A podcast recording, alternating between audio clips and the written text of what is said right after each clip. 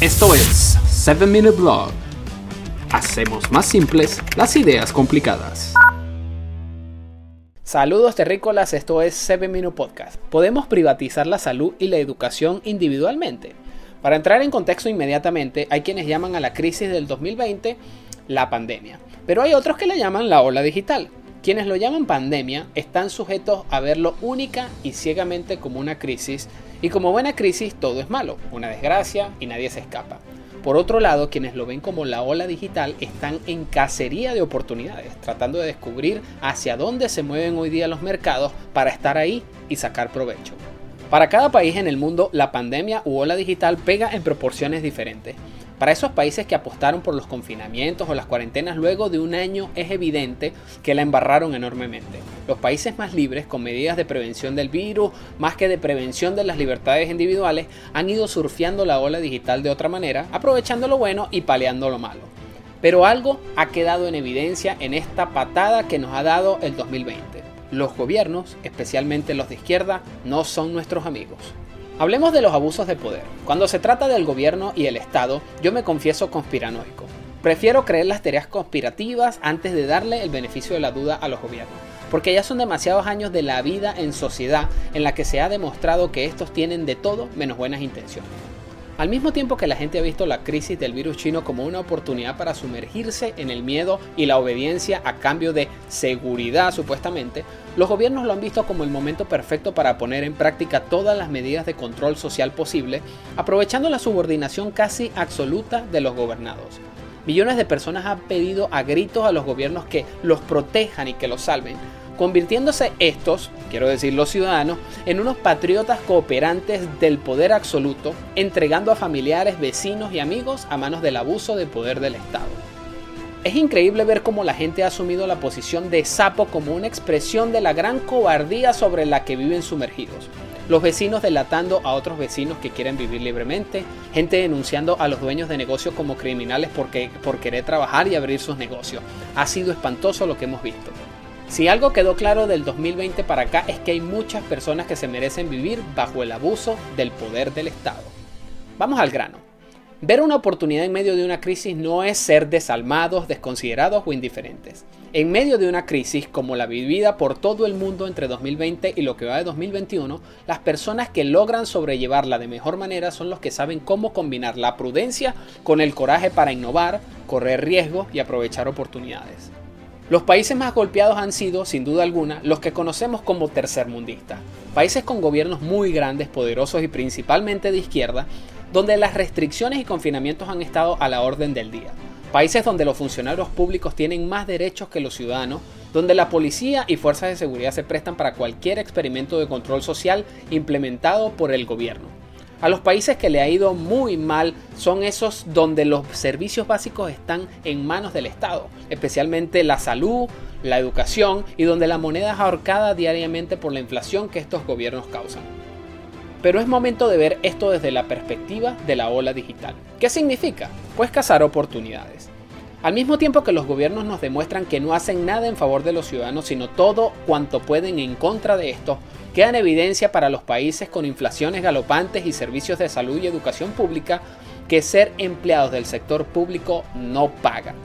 En todos los países con economías inflacionarias y el control del Estado en la salud y en la educación, los doctores y docentes están sufriendo el estrés de tener que decidir qué hacer con sus vidas, porque lo que cobran no les alcanza ni para quejarse.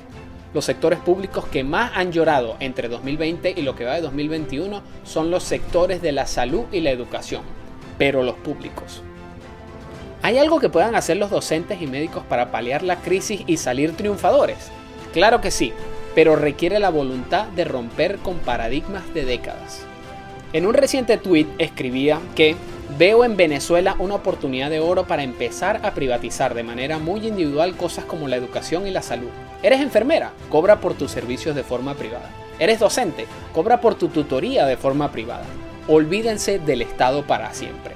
Si bien me refería al caso de Venezuela, que es donde veo la oportunidad más claramente, cada país que haya caído en manos de las famosas cuarentenas, radicales o no, está pagando un precio muy caro. Pero los profesores y médicos del sector público están en una posición de desventaja como ninguna, que pueden aprovechar para romper paradigmas y privatizar de manera individual sus servicios, haciendo mucho más dinero del que el gobierno miserablemente les imprime en sus cuentas bancarias. Hoy día, un médico que hace consultas online, visitas a domicilio personalizadas y atiende en crisis y condiciones médicas específicas vale más y por ende gana más que cualquier guerrero del sector salud que es esclavizado en un hospital público a cambio de un sueldo miserable. Lo mismo le pasa a los docentes. ¿Qué vale más? Siendo honestos, un docente encerrado en su casa esperando que el gobierno le deje dar clases en un salón de clases del tercer mundo, con un pensum del tercer mundo y a cambio de un sueldo de pobre, o un profesor que ofrece sus servicios privados y personalizados por internet, tutorías presenciales y enseña exclusivamente lo que el alumno quiere aprender para las cosas que quiere hacer. Los dos casos son fáciles de responder. Valen más los médicos y los profesores que ofrecen sus servicios privados de manera individual que aquellos anotados en la nómina estatal con sueldos que dan tristeza y alimentan la desesperanza. ¿Qué puedo hacer si soy docente y médico del sector público? Pues aprovechar la ola digital y todavía, señores, están a tiempo. Un docente especializado en matemáticas puede ofrecer sus servicios de tutorías o clases privadas, ya sea por internet o presenciales y ganar por hora. Ojo, el precio siempre lo decide el mercado, así que van a tener que aprender a competir con otros a menos que quiera seguir esperando el triste sueldo del Estado. Pero también es el momento ideal para esos docentes que no solo saben materias de la educación tradicional, sino que saben cosas como diseño de páginas web, diseño gráfico, programación, experiencia de usuario, marketing, ventas, etc. Estos pueden tener ingresos más que decentes ofreciendo sus servicios de manera privada e individual. ¿Quieres hacerlo en grupo? Organízate con otros profesores y creen una academia, aunque inicialmente sea informal, entre comillas. Pero recuerden que hoy día por internet cualquier persona se puede graduar de cualquier cosa. El conocimiento está al alcance de todo aquel que se atreva a buscar. También lo pueden hacer los médicos. Ese que sabe de medicina general puede apostar a solución de problemas más específicos.